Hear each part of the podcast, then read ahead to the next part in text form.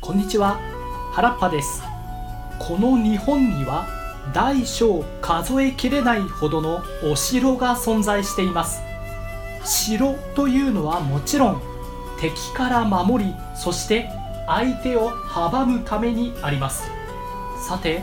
日本史上さまざまな人物が勢力の拡大や天下統一などを目指しましたが特に今が絶好調。というタイミングでその勢いを見事に粉砕してしまった鉄壁。守備側からすれば名城といえるお城が存在します。今回は実際に戦いが行われておりなおかつ攻め手の勢いや野望を見事にへし折った城3戦ということでお送りしたいと思います。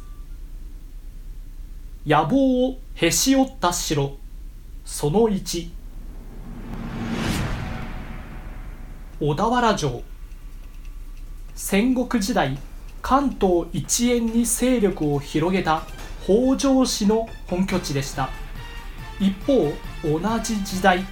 今の新潟県には越後の龍と呼ばれ生涯70を超える戦をしてわずか2敗しかしたことがないだとか織田信長の軍勢さえ決戦で敗れたなどとにかくとんでもない強さを誇る上杉謙信という武将がいました。さて1560年その上杉軍が怒涛の勢いで北条家に攻めかかってきました。しかも進軍するほどに関東の豪族は次々と上杉に味方。最終的には10万人をも超える大軍となって押し寄せてきました。ところが小田原城は戦国時代でもおそらく1位、2を争う防御力を誇りかつ巨大な名城でした。果敢に攻め立てても全く落ちません。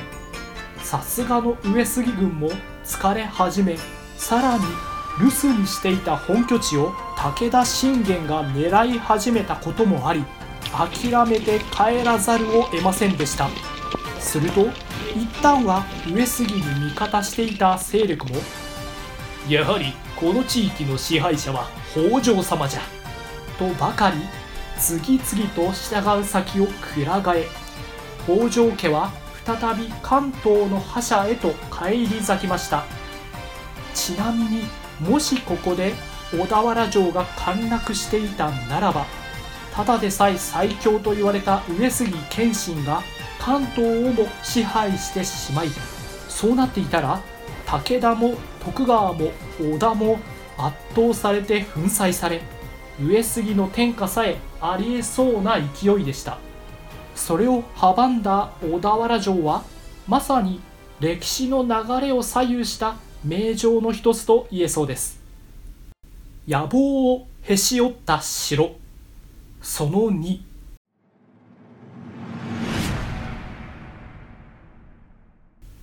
合山戸田城。さて名前の響きからしてかっこいいのがこの合山戸田城ですが戦国時代まだ織田信長も生まれて間もない頃周防の国今の山口県に強大な勢力を誇った大内家という大名が存在しました。その支配は当時の7カ国にも及び西は北九州や博多まで支配し外国との貿易を独占。東は今世界遺産ともなっている石見銀山をも手中に収め巨万の富を築いていました。さて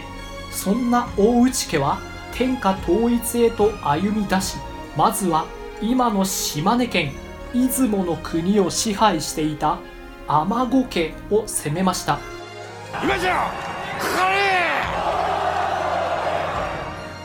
ところがこの尼子家が本拠地としていた合山戸田城は山の地形を利用した難攻不落の要害でした。4万という大軍で囲んでも全然陥落しないどころかついには攻める方が疲れ果ててしまいそうこうするうち逆に城から打って出てきた尼子軍から強烈な反撃を食らい大内軍は壊滅。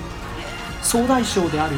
大内義高は命からがら本拠地へと逃げ帰ることはできましたがこの惨敗がトラウマとなりこれ以降自分の領地へと引きこもってしまいました。そして次第に衰退し内部分裂を起こし大内家は滅亡と覇者となりそうだった名門を粉砕してしまった。出雲の国の合山戸田城。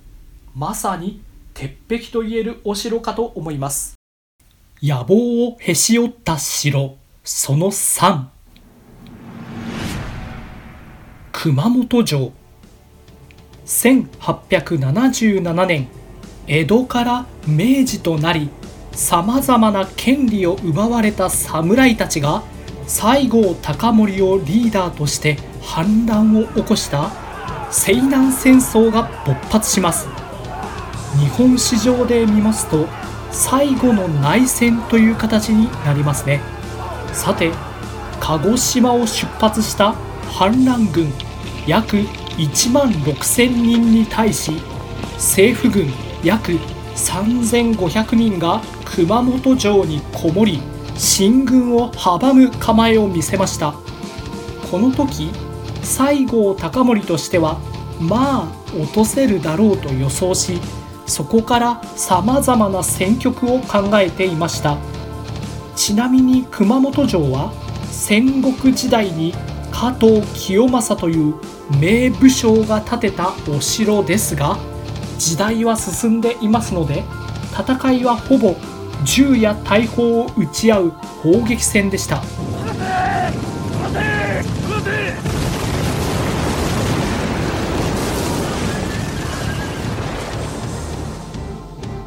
ところが熊本城の防御力は戦いの手法が変わっても未だ健在。西郷軍は全く攻め入れず完全に出花をくじかれました。その後も兵糧攻めや水攻めやあの手この手で攻めるも陥落せず。そうこうしているうちに明治政府の援軍が到着し敗れてしまいました。侍の復権の夢は皮肉にもかつて侍の中の侍であった名将加藤清正の遺産により阻まれてしまうこととなったのでした。さて以上野望をへし折った城3選をお話ししました。お城というのはその美しさや城下町の歴史なども素晴らしいのですがやはり難攻不落や鉄壁といったエピソードにはロマンがあります。今お聞きのあなたもぜひ日本全国いろいろなお城の歴史に思いを馳せてみてください。それでは今回のお話はこの辺にて。ここまでお聴きいただきありがとうございました。